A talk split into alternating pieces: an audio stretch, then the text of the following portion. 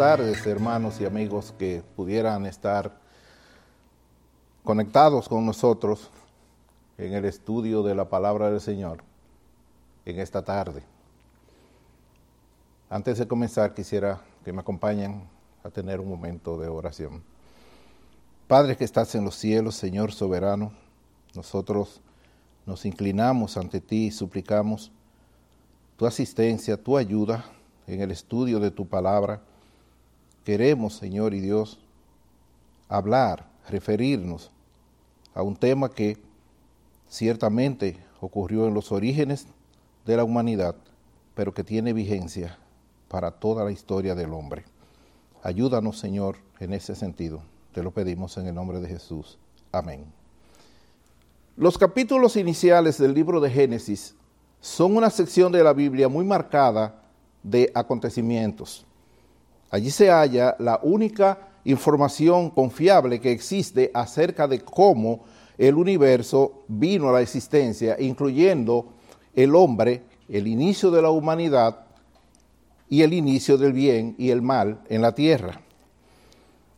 Génesis 1 revela un despliegue extraordinario del poder y la sabiduría de Dios en la creación del mundo, incluyendo al hombre, única criatura racional, lo cual lo establece como corona de la creación, pero también lo establece como criatura responsable ante Dios. En Génesis 1, 27 y 28, habla de la creación del hombre en estos términos. Creó pues Dios al hombre a imagen suya, a imagen de Dios, los creó. Varón y hembra los creó y los bendijo Dios y les dijo, sed fecundos y multiplicaos y llenad la tierra y sojuzgadla, ejerced dominio sobre los peces del mar, sobre las aves del cielo y sobre todo ser viviente que se mueve sobre la tierra. Luego Génesis 2 amplía detalles de cómo ocurrió la creación del hombre. En el verso 7 dice, entonces el Señor Dios formó al hombre del polvo de la tierra y sopló en su nariz el aliento de vida y fue el hombre un ser viviente. Y en los versos 21 y 22 leemos, entonces el Señor Dios hizo caer un sueño profundo sobre el hombre y éste se durmió. Y Dios tomó una de sus costillas y cerró la carne en su lugar y de la costilla que el Señor Dios había tomado del hombre, formó una mujer y la trajo al hombre. Varón y hembra los creó. He ahí la creación del hombre y la mujer. Al final de Génesis 1 dice que Dios vio todo lo que había hecho y que era en gran manera bueno. Y esto obviamente incluía al hombre. Así que originalmente el hombre era bueno. Además, detalla Génesis 2.8, y plantó el Señor Dios un huerto hacia el oriente en Edén y puso allí al hombre que había formado. En el verso 15 dice que Dios puso al hombre en ese lugar para que lo cultivara y lo guardara. Y en el verso 19 leemos que Dios le presentó al hombre los animales que Dios había creado para que el hombre los nombrara.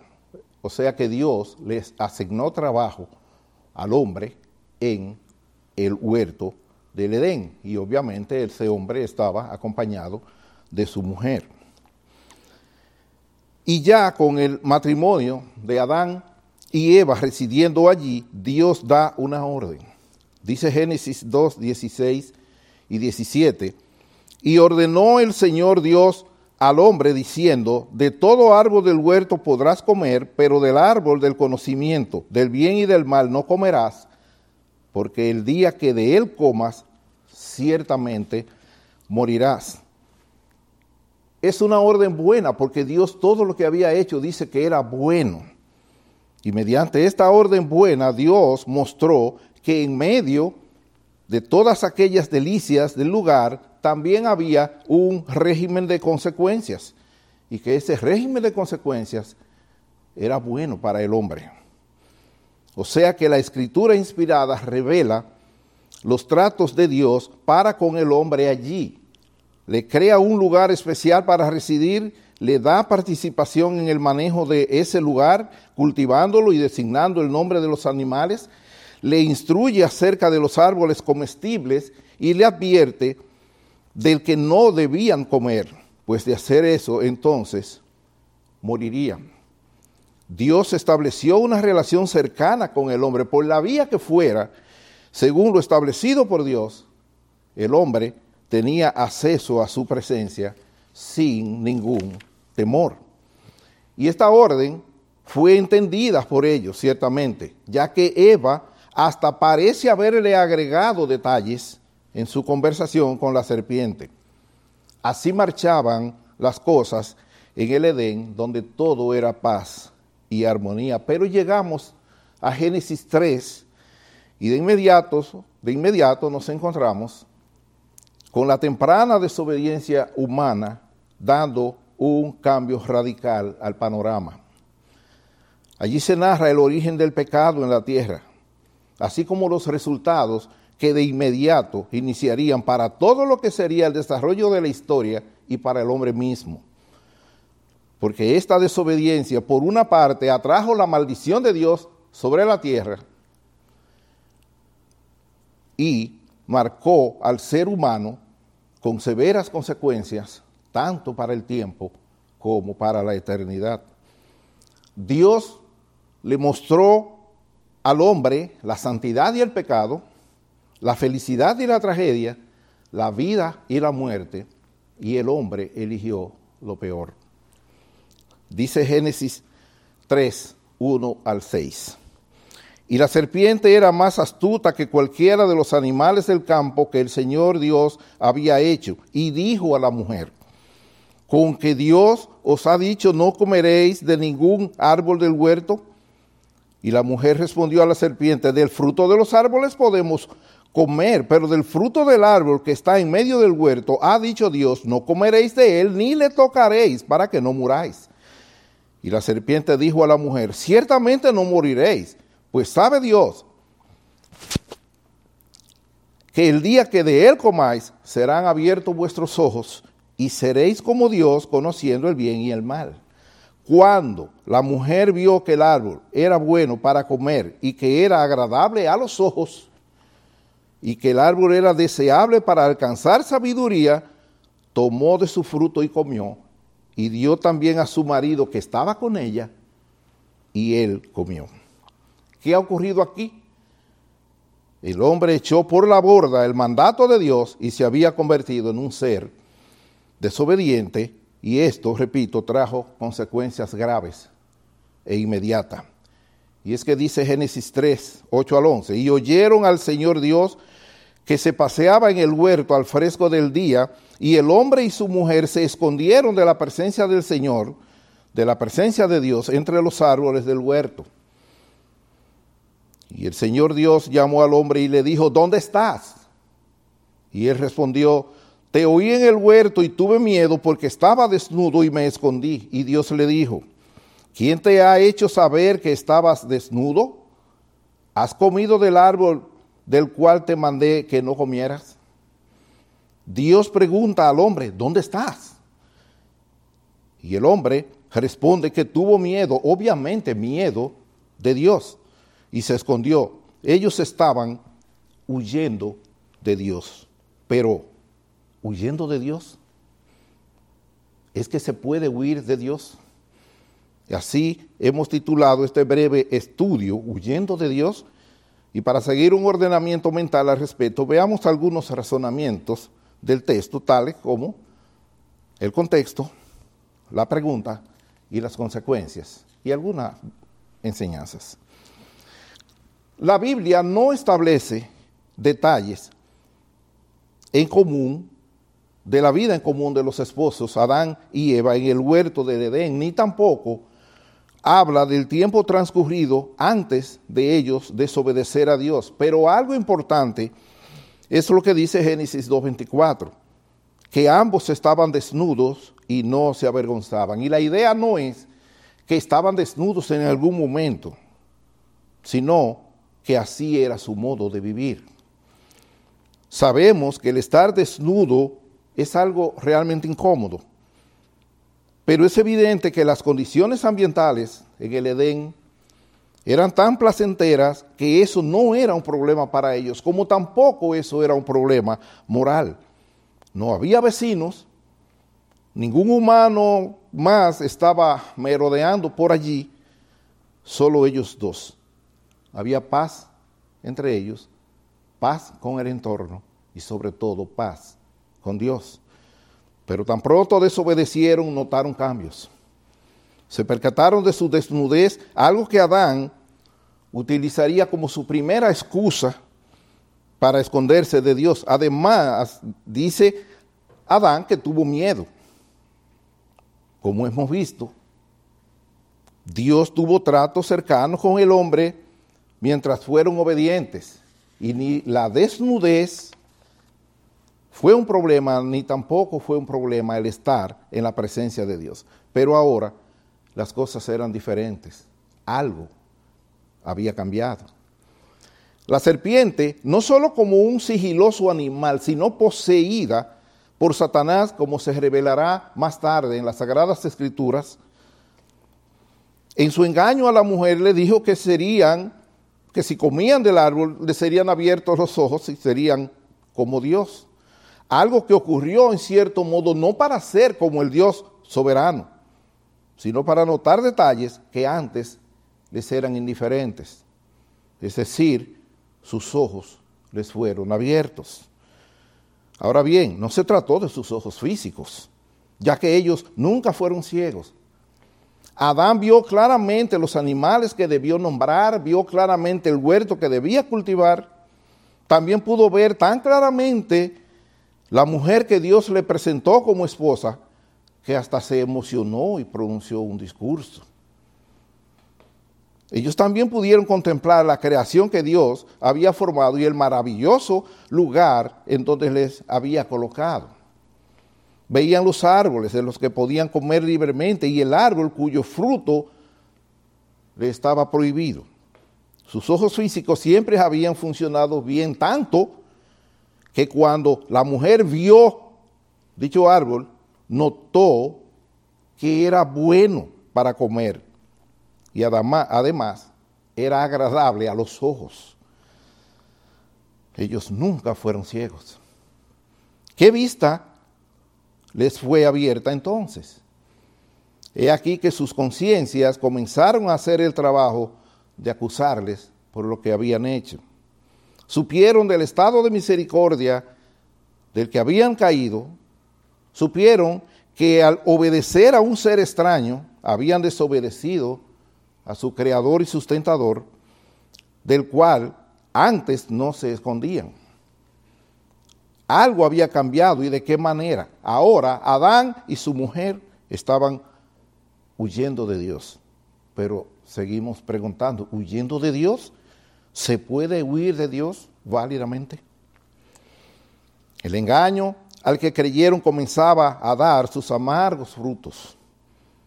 Y así como lo ha hecho a través de la historia el hombre en sus pecados, ellos trataron de resolver el problema por sí mismos, buscando un escondite para huir de Dios. Pero hay que decir que lo mismo en ese amanecer de la humanidad, así en todas las épocas, para el hombre es inútil huir de Dios. Para el hombre es inútil huir del Dios omnipresente. Tan pronto ocurrió la rebeldía del hombre, Dios apareció en el lugar y les llamó. Y oyeron al Señor Dios que se paseaba en el huerto al fresco del día. Algunos han dicho que quizá fue en horas de la mañana, y otros entienden que pudo ser en horas de la tarde, en las últimas horas de la tarde. Pero la hora no es lo importante aquí, sino que ellos se percataron de que quien se acercaba esta vez no era otro ser extraño, otro ser extraño, sino que era Dios mismo. La voz que oyeron, dice, fue la voz de Dios. No hubo truenos, relámpagos y bocinas como lo habría en Sinaí en tiempos del Éxodo. No hubo vientos romperrocas, fuegos y terremotos como en Horeb en tiempo de, tiempos de Elías, sino que en el Edén el texto da la idea de que Dios se paseaba muy apaciblemente y oyeron el sonido de Yahvé Elohim paseando por el huerto a la brisa del día, dice la Biblia textual. Y necesario es resaltar la paciencia de Dios con ellos, tanto que ellos hasta tuvieron tiempo de buscar un escondite, pensando quizás que Dios pasaría de largo y no los vería, no los hallaría. O sea que el hombre, la única criatura en la tierra hecha a imagen y semejanza de Dios, que recibía de parte de Dios mismo las instrucciones de cómo debían manejarse las cosas, que había recibido de parte de Dios la prohibición de comer de cierto árbol existente, el fruto de cierto árbol existente en el lugar, el hombre con capacidad intelectual para distinguir que un ser extraño había invadido el deleitoso lugar en que Dios les había colocado y que bien pudieron acudir a su Dios en busca de auxilio ante el ataque de aquel extraño que le invitaba, les invitaba a la desobediencia. El hombre y su mujer lo que hicieron fue pretender huir de Dios buscar un escondite para huir de Dios. ¡Qué tragedia!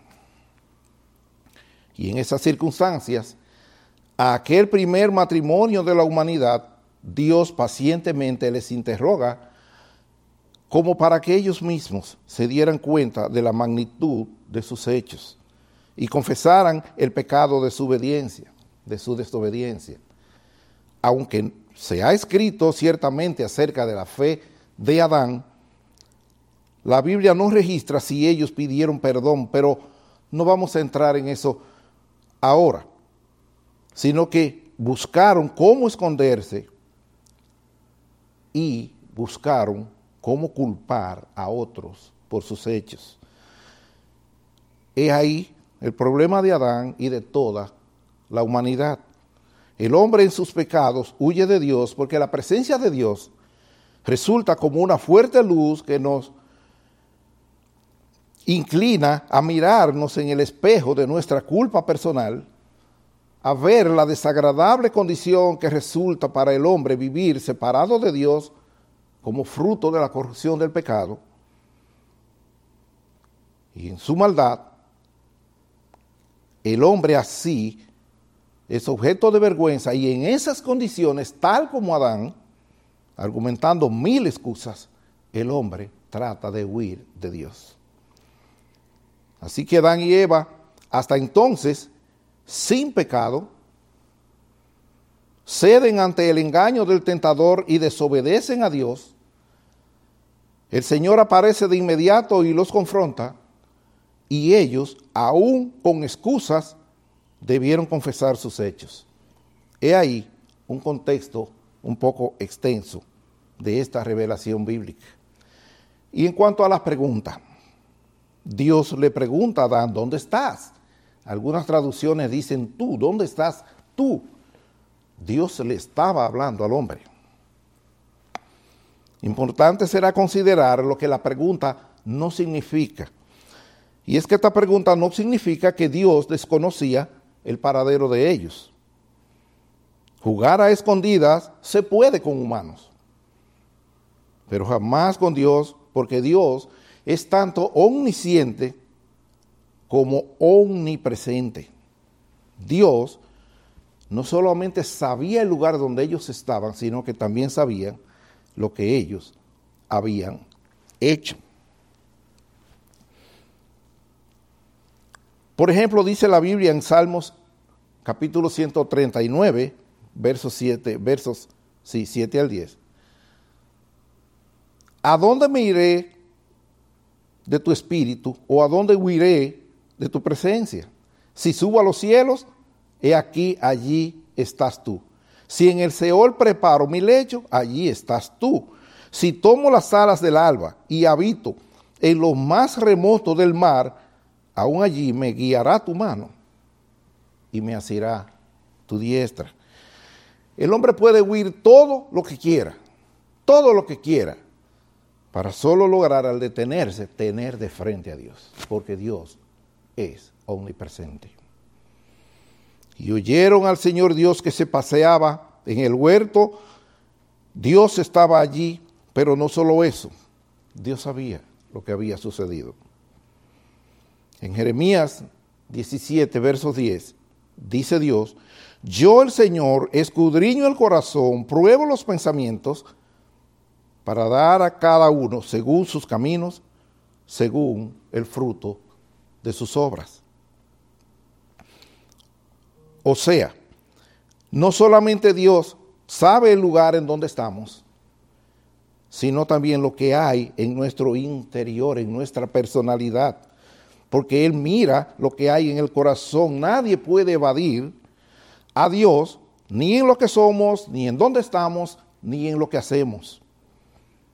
Dios no solamente les estaba viendo donde estaban, también sabía perfectamente los hechos por ellos cometidos. ¿Qué significado tendría aquella pregunta entonces? ¿Dónde estás? Dios les estaba preguntando a Adán, ¿qué has hecho, hombre? ¿Hiciste lo que te prohibí?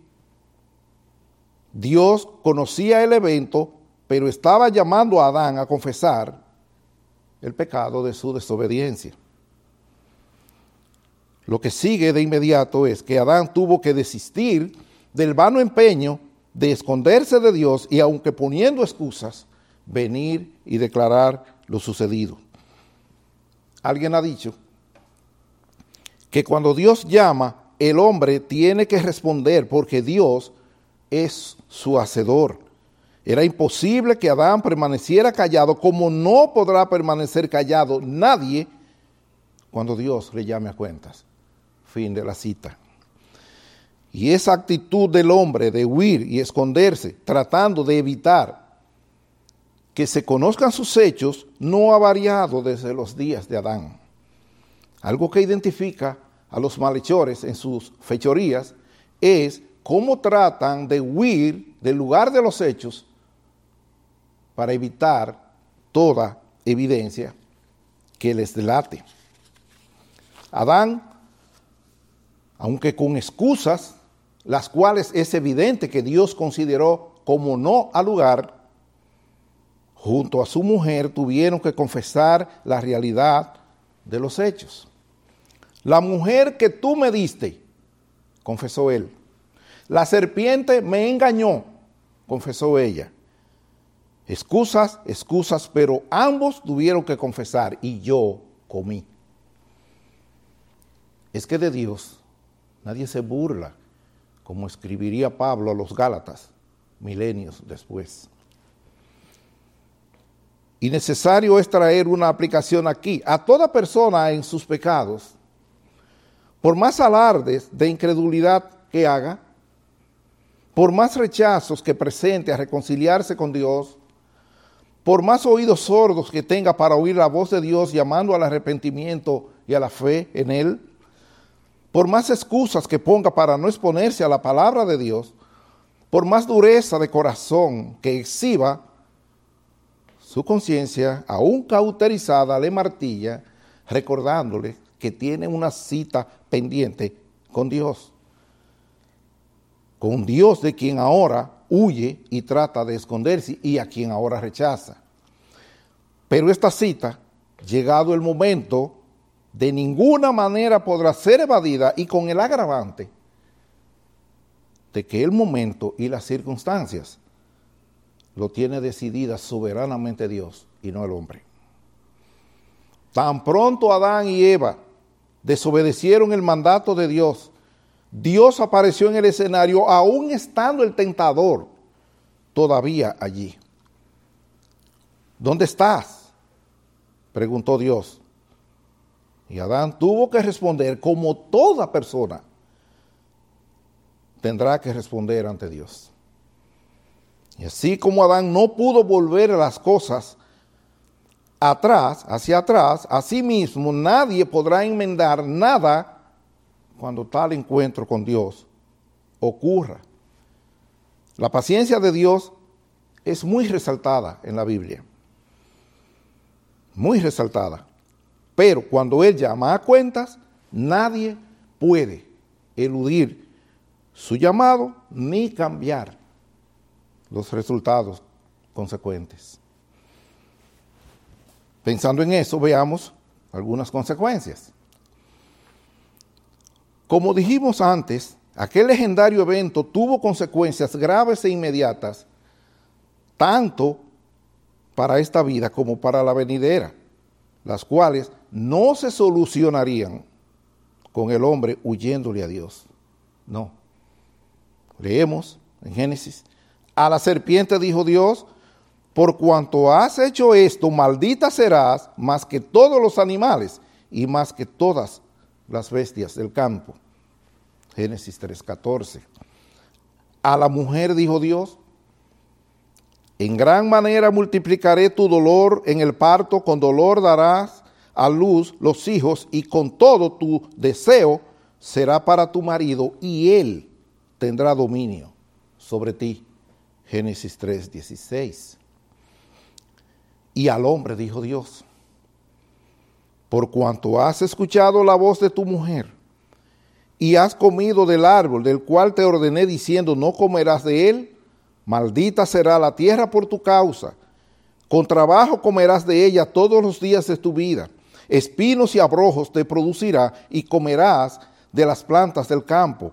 Con el sudor de tu rostro comerás el pan hasta que vuelvas a la tierra porque de ella fuiste tomado, pues polvo eres y al polvo volverás. Génesis 3, 17. Y en el verso 24 dice, y el Señor Dios lo echó del huerto de Edén para que labrara la tierra de la cual fue tomado. He aquí consecuencias inmediatas.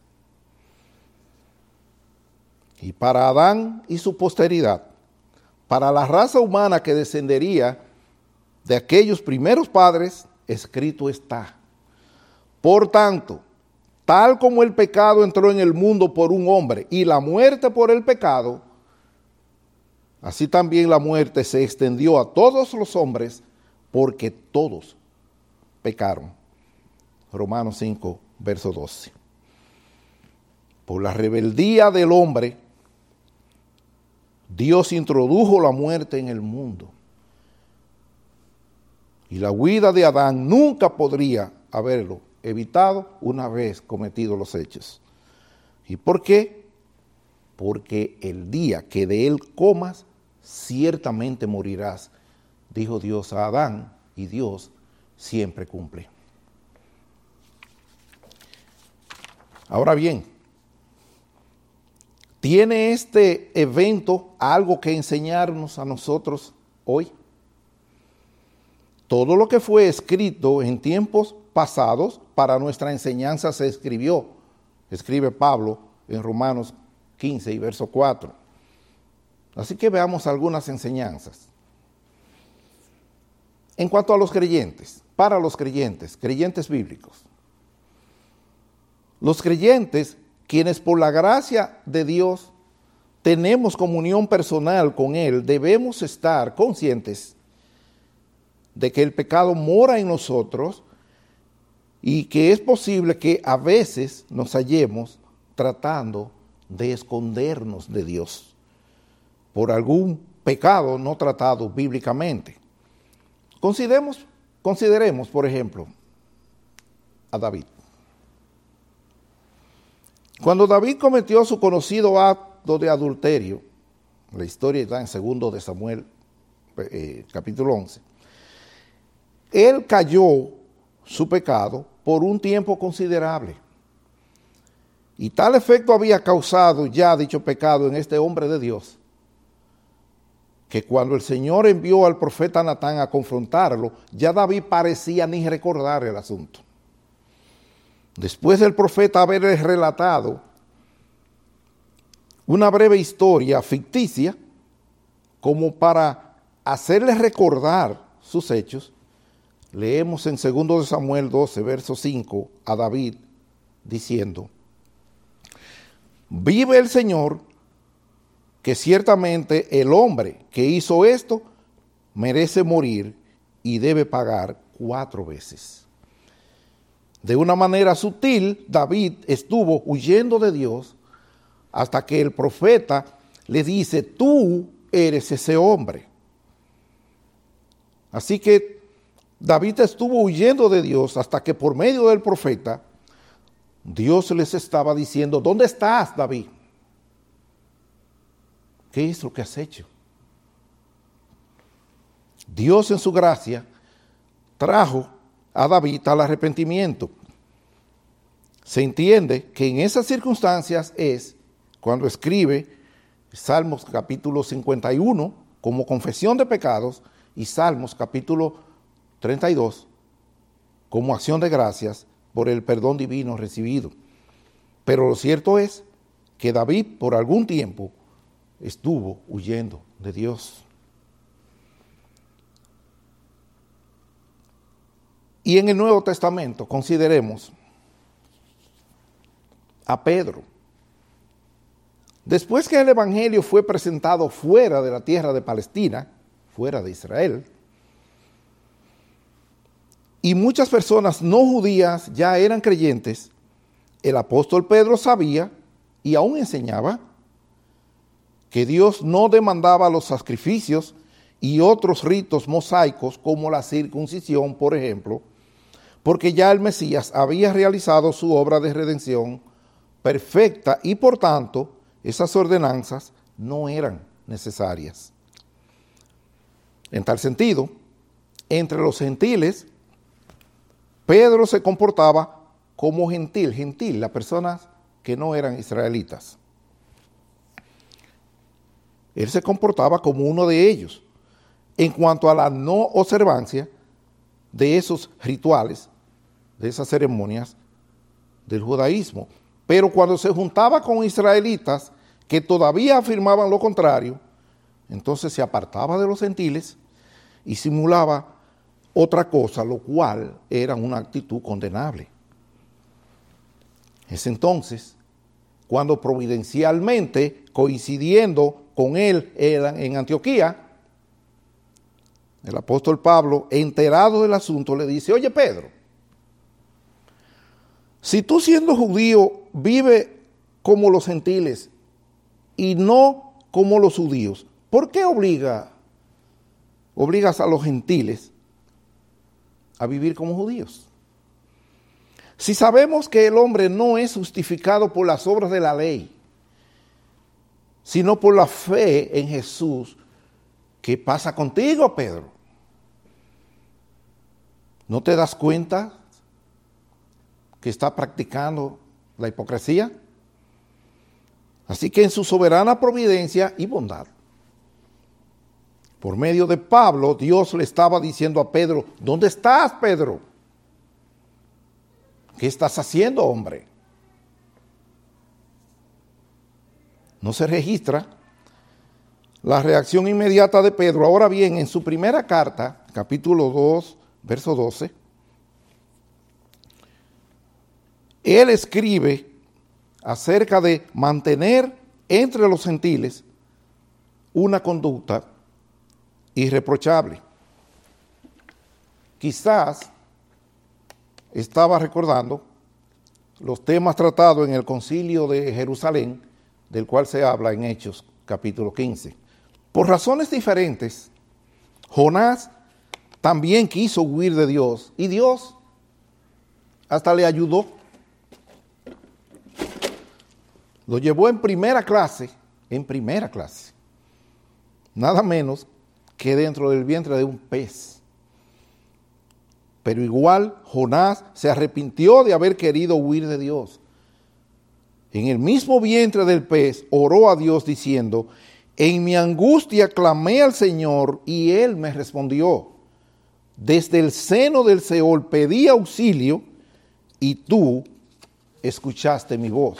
Jonás capítulo 2, verso 2. Dios entonces ordenó al pez llevar a Jonás a una playa y entonces este hombre de Dios fue a cumplir el mandato que el Señor le había encomendado, de tal manera que Jonás desistió de seguir huyendo de Dios. Estos pasajes bíblicos nos muestran cómo es posible que los creyentes a veces podemos estar, estar ocultando pecados y ese autoencubrimiento de pecados es una forma muy sutil de estar huyendo y escondiéndonos del Señor. Pero cuando por cualquier vía el Señor nos, en su providencia, nos muestre algún pecado que haya en nosotros, como está escrito en Primera de Juan capítulo 1 verso 9, si confesamos nuestros pecados, Él es fiel y justo para perdonarnos los pecados y para limpiarnos de toda maldad. Cada vez que el Señor nos haga ver que estamos huyéndole, corramos hacia Él en confesión de nuestros pecados. Y para personas no creyentes, cualquier persona que nos haga el favor de ver esta meditación, al inicio dijimos que Dios creó al hombre como un ser bueno, pero el hombre se corrompió, como dice la Biblia, en Eclesiastés capítulo 7, verso 29. Y podemos afirmar que las cosas no han cambiado desde entonces. Dios sigue demandando obediencia y el hombre sigue desobedeciendo y sigue tratando de huir del Señor. Mientras el hombre anduvo obediente ante Dios, no argumentaba. Lo que Dios decía era bueno y era suficiente. Pero luego de desobedecer, entendió el hombre que podía huir de Dios y hasta contender con él. Y ese es el patrón que hallamos a lo largo de la historia. En obediencia, el hombre dice como Elí, el Señor es que haga lo que bien le parezca. Primero de Samuel 3:18. Pero en su rebeldía el hombre dice como Faraón, ¿quién es el Señor para que yo escuche su voz? Éxodo capítulo 5, verso 2. A través de la historia, el llamado del Evangelio de la gracia de Dios invita al hombre al arrepentimiento y fe genuinos. Pero trágicamente multitudes, en lugar de buscar a Dios, más bien viven como huyendo de Él. En Romanos capítulo 13 y verso 12, Pablo describe el pecado como las obras de las tinieblas. Las personas impenitentes en sus pecados creen que mientras más ocultas estén, les irá mejor y hasta quedarán impunes. Creen que pueden huir de Dios. Pero esto es un gran autoengaño. En Jeremías capítulo 23 y verso, verso 24 leemos, ¿podrá alguno esconderse en escondites de modo que yo no lo vea, declara el Señor. ¿No lleno yo los cielos y la tierra? declara el Señor.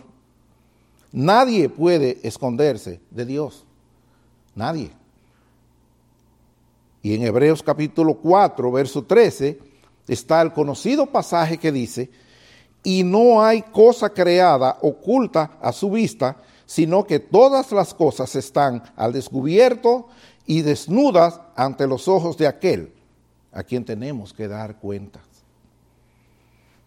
Sin importar cómo viva cada quien, ni lo que haga cada quien, Dios enfrentará a todo ser humano y le someterá a un escrutinio perfecto. Nada, nada quedará impune, nadie quedará en escondite alguno sin ser descubierto. Mientras el hombre vive, en su paciencia Dios le está esperando para que confiesen sus pecados ante Él y se aparten de los mismos, que no sigan huyendo del Señor, sino que con sinceridad de corazón busquen la guía del Espíritu Santo que les lleve a Cristo, quien les espera con los brazos abiertos diciendo, venid a mí. Pero la hora final le llegará a todo ser humano. Y en ese momento, el llamado de Dios a quienes se mantuvieron huyendo de Él ya no será ese, sino que solo quedará espacio para la inevitable rendición de cuentas y la sentencia que le seguirá. Por mí mismo he jurado, ha salido de mi boca injusticia, una palabra que no será revocada, que ante mí se doblará toda rodilla y toda lengua jurará lealtad, declara el Señor. Isaías 45, 23. Cuando Adán pecó, la separación entre Dios y el hombre quedó sellada como ya hemos visto. En términos sociales, si se quiere, Dios lo echó del paraíso, lo echó de su presencia. Pero algo más grave aún también ocurrió. Y es que la Biblia dice que el pecado ha hecho separación entre el hombre y Dios. Y cada pecado propio de cada persona le cierra más y más el camino a Dios. Quienes huyen y se esconden de Dios muestran que son simplemente hijos de Adán.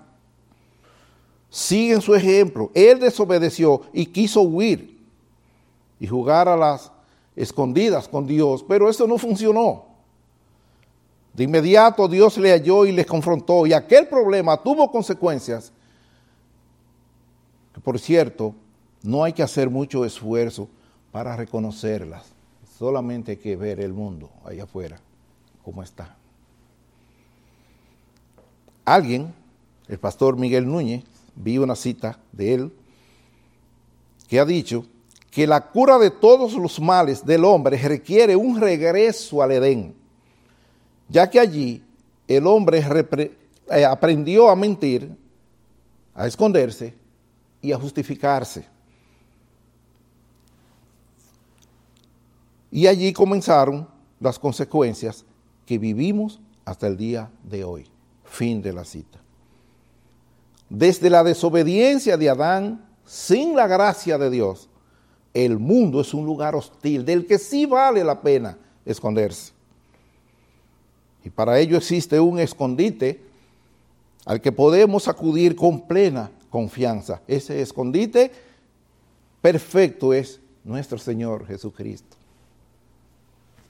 En Colosenses capítulo 3, versos 2 al 4 dice la Biblia, Poned la mira en las cosas de arriba, no en las de la tierra porque habéis muerto y vuestra vida está escondida con Cristo en Dios. Cuando Cristo, nuestra vida, sea manifestado, entonces vosotros también seréis manifestados con Él en gloria. ¡Qué contraste! Adán tuvo que salir de su escondite para encontrarse con la dura realidad de ser expulsado del paraíso. Pero quienes se refugien en Cristo serán finalmente manifestados con Él en la excelsa gloria, como está escrito en Salmos capítulo 16 y verso 11, donde dice, me darás a conocer la senda de la vida. En tu presencia hay plenitud de gozo, en tu diestra deleites para siempre. No es huyendo de Dios que hallaremos el bien. Donde hay plenitud de gozo es en su bendita presencia. Y ese gozo de la presencia de Dios con el hombre comienza aquí y ahora porque Dios es bueno. Probad y ved que el Señor es bueno. Salmos 34, 8. Cuán bienaventurado es el hombre que en él se refugia no huyendo de Él, en Él se refugia. Finalmente, hay que resaltar el hecho de que Dios no echó, no expulsó a Adán y Eva desnudos como estaban y merecían hacia una tierra que ahora les sería adversa. En Génesis 3, 21 dice, y el Señor Dios hizo vestiduras de piel para Adán y su mujer y los vistió. algo que sería de suma importancia, porque ahora ellos sabrían cómo preparar sus propias vestimentas y aún para los hijos que vendrían. Dios es bueno. Aún en el pecado del hombre, Dios les colma de misericordia. Esa bondad de Dios para con el hombre ha sido así a lo largo de la historia. Jesús habló de que Dios hace salir su sol sobre malos y buenos y hace llover sobre justos e injustos. Por donde quiera que le consideremos, Dios es bueno. A la luz de todo esto, y por amor a su alma, considérelo. No siga huyendo de Dios. Venga a Él y de seguro le hallará plenamente por medio de Cristo. Y entonces, entonces, gozará de Él en su presencia eternamente. Amén. Oremos. Padre, gracias. Señor, te damos gracias por tu misericordia.